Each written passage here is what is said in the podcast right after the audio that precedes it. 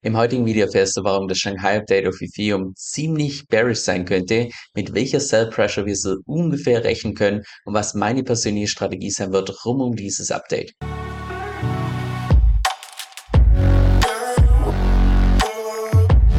Hi, mein Name ist Kevin und auf meinem Kanal geht es primär um DeFi, Decentralized Finance. Genauer gesagt verschiedene DeFi-Protokolle und DeFi-Strategien, weil ich persönlich felsenfest der Überzeugung bin, dass man damit in der Zukunft das meiste Geld verdienen kann. Und falls du das zusagt, dann lade ich herzlich ein, um auf Abonnieren zu klicken und mit dem lass uns direkt ins heutige Video reinstarten. Ein Punkt, den ich schon ausführlich bei uns in der Membership entsprechend diskutiert habe, ist, dass ich nach wie vor meine Bitcoin-Wette am Laufen habe. Das heißt, dass ich nach wie vor so ein Stück weit drauf spekuliere, dass Bitcoin im Laufe von diesem Bärmarkt Ether outperformt und ich dann mit meinen Bitcoins zu einem späteren Zeitpunkt Ether nochmal günstiger nachkaufen kann, bevor dann tatsächlich der nächste Bullrun entsprechend losgeht. Jetzt Stand heute ist mein Portfolio noch so ungefähr aufgeteilt, dass ich drei Viertel in Bitcoin habe und ungefähr ein Viertel in Ether. Das heißt, ich habe schon eine kleine Position, aber es ist geplant, dass ich dann vor dem nächsten Bullrun so ungefähr 80 Prozent in Ether habe und die restlichen 20 Prozent in Bitcoin. Und um diese Wette in Anführungszeichen einfach so ein bisschen besser einschätzen zu können, wäre es natürlich hilfreich zu wissen, welche Auswirkungen das kommende Shanghai-Update auf den Preis von Ether tatsächlich haben wird. Weil dieses Update kommt schon im März 2023, das heißt in ungefähr zwei Monaten und das erlaubt eben, dass man die gestakten Ether wieder unstaken kann.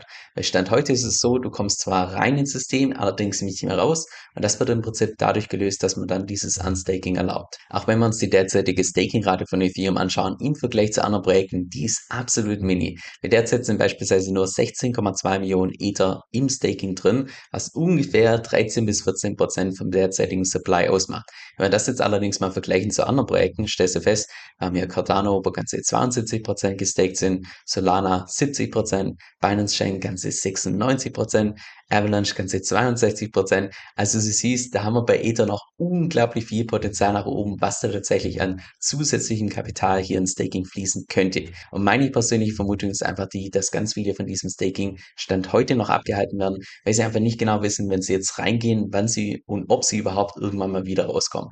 Und das wird eben komplett gelöst durch dieses Shanghai-Update. Und deshalb denke ich, langfristig gesehen, dieses Update auf jeden Fall bullish. Die Frage ist nur, welche Auswirkungen es kurzfristig auf den Preis haben wird. Jetzt um die Auswirkungen von diesem Update ein bisschen besser einschätzen zu können, müssen wir zunächst mal weiter vorne starten. Und zwar hat ja damals bei Ethereum die Umstellung von Proof of Work zu Proof of Stake nicht erst bei diesem Merge stattgefunden, was war am 15. September 2022. Da können sich wahrscheinlich viele von euch noch dran erinnern, sondern schon deutlich früher, als damals am 1. Dezember 2020 diese Beacon Chain entsprechend eingeführt wurde.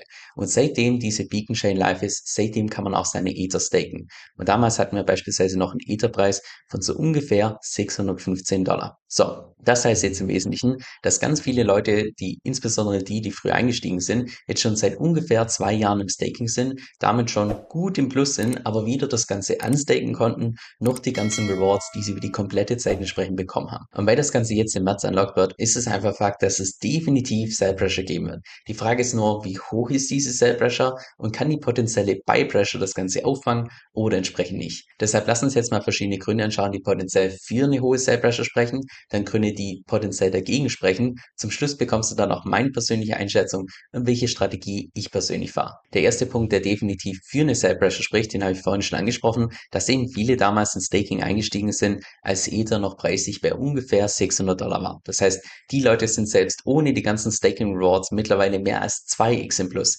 Und da wird es wahrscheinlich einfach den einen oder anderen geben, der denkt, hey, ich bin jetzt gut im Plus, lass mal beispielsweise den Einsatz rausholen oder einfach im Allgemeinen Profite mitnehmen. Jetzt wie viele das tatsächlich machen, ist meiner Meinung nach wahrscheinlich primär davon abhängig, wie das Marktsentiment sein wird. Wenn wir eher, ich sag mal, ein negatives Marktsentiment haben und tendenziell die Angst dominiert, dann kann ich mir gut vorstellen, dass paradoxerweise relativ viele rausgehen, verkaufen, weil sie davon ausgehen, dass die Märkte sowieso noch tiefer gehen und dass sie dann zu einem späteren Zeitpunkt eventuell günstiger wieder einsteigen können.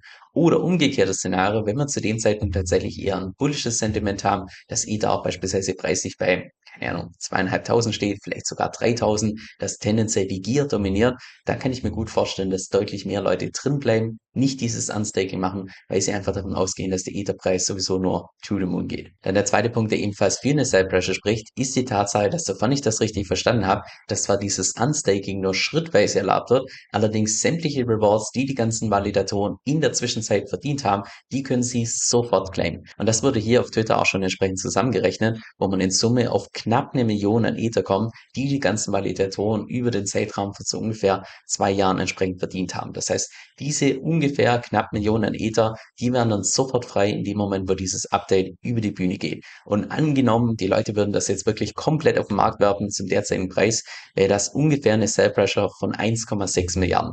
Also es würde den Ether-Preis definitiv zu einem guten Stück beeinflussen. Die Frage ist nur, wie viel davon dann tatsächlich auf dem Markt und wie viel wird tatsächlich einfach nur reinvestiert, gehortet und so weiter. So Leute, an der Stelle eine ganz kurze Korrektur von mir. Und zwar habe ich gerade auf Twitter gelesen, dass diese eine Million an Rewards, die an Ether im Prinzip erwirtschaftet werden, dass sie nicht an einem Tag geclaimed werden können, sondern verteilt auf vier verschiedene Tage.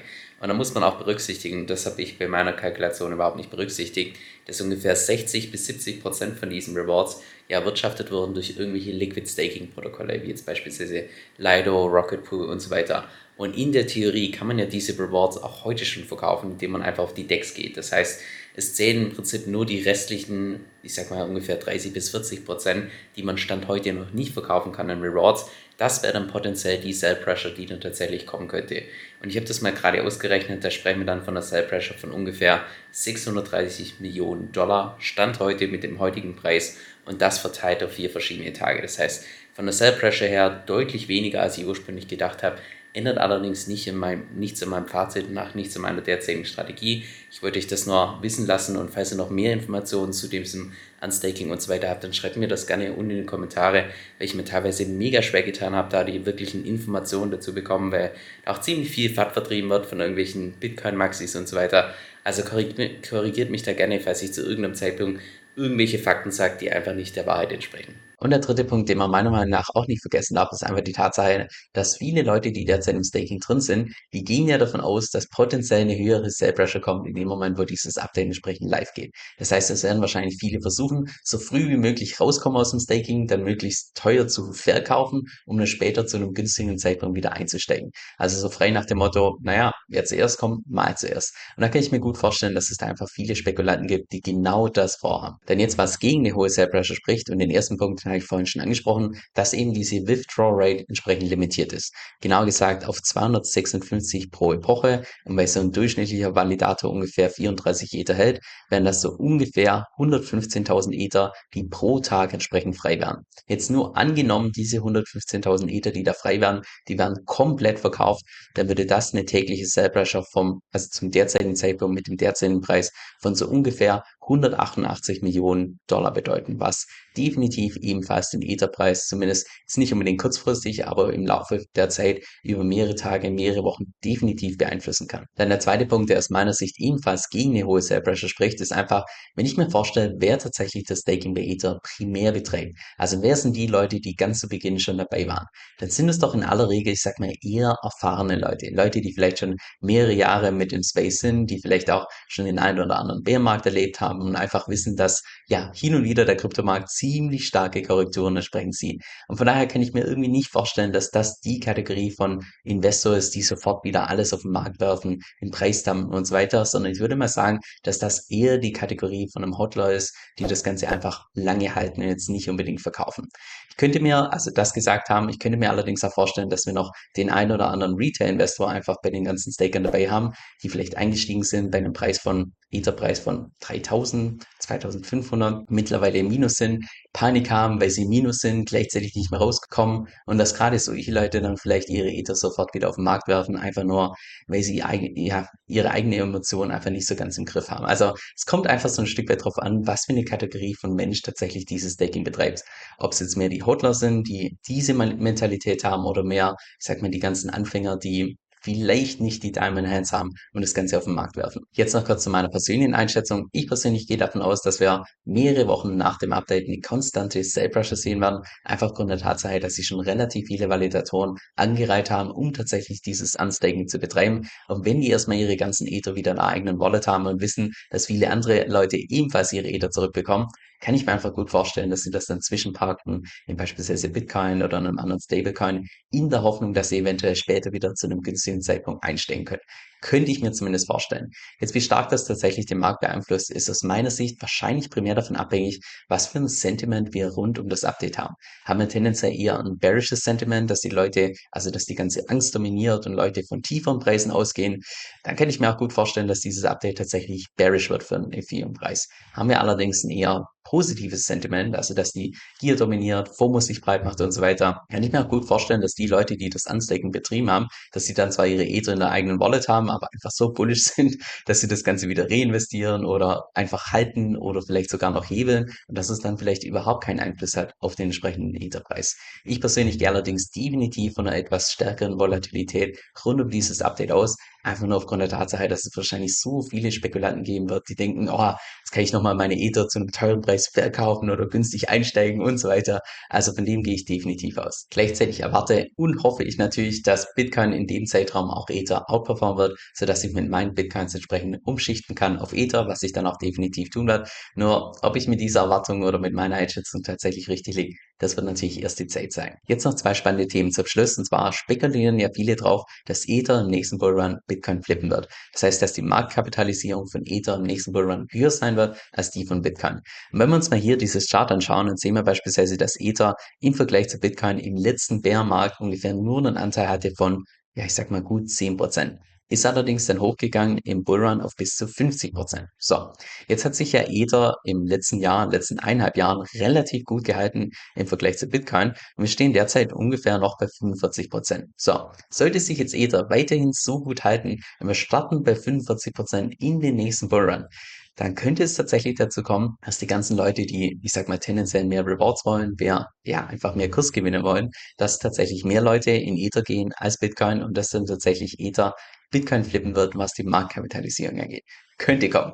Ob es tatsächlich so ist, das werden wir entsprechend sehen. Und an der Stelle meine ich natürlich auch nur das Flippening, was die Marktkapitalisierung angeht, weil in anderen Aspekten, wie beispielsweise die Anzahl der Transaktionen, da hat ja Ether schon Bitcoin ja, vor mehreren Jahren entsprechend geflippt. Genauso auch was die Transaktionsfees angeht. Genau das gleiche Spiel, sondern ich meine tatsächlich nur das Flippening, was die Marktkapitalisierung angeht. Und was ebenfalls super spannend sein wird zu beobachten, sind einfach die ganzen Governance-Token von den ganzen Liquid-Staking-Lösungen von Ether. Wie beispielsweise Lido, der derzeitige Marktführer, wo, ja, wenn du dir einfach mal hier dieses Chart in Bitcoin gemessen anschaust und das ist hier in Bitcoin gemessen, siehst du, dass wir von dem Low im Juni letzten Jahres bis heute, ja, dass sich der Preis in Bitcoin gemessen fast verfünffacht hat. Also geht gerade absolut durch die Decke, weil natürlich jetzt bald dieses Update kommt mit diesem Unstaking und das natürlich bullish ist für Lido. Genauso auch natürlich Rocket Pool, die Nummer zwei, was die ganzen Liquid Staking Lösungen angeht. Auch dort der Preis in Bitcoin gemessen zu heute ungefähr vervierfacht. Also ja, das wird einfach spannend zu sehen, wie sich gerade die zwei Tokens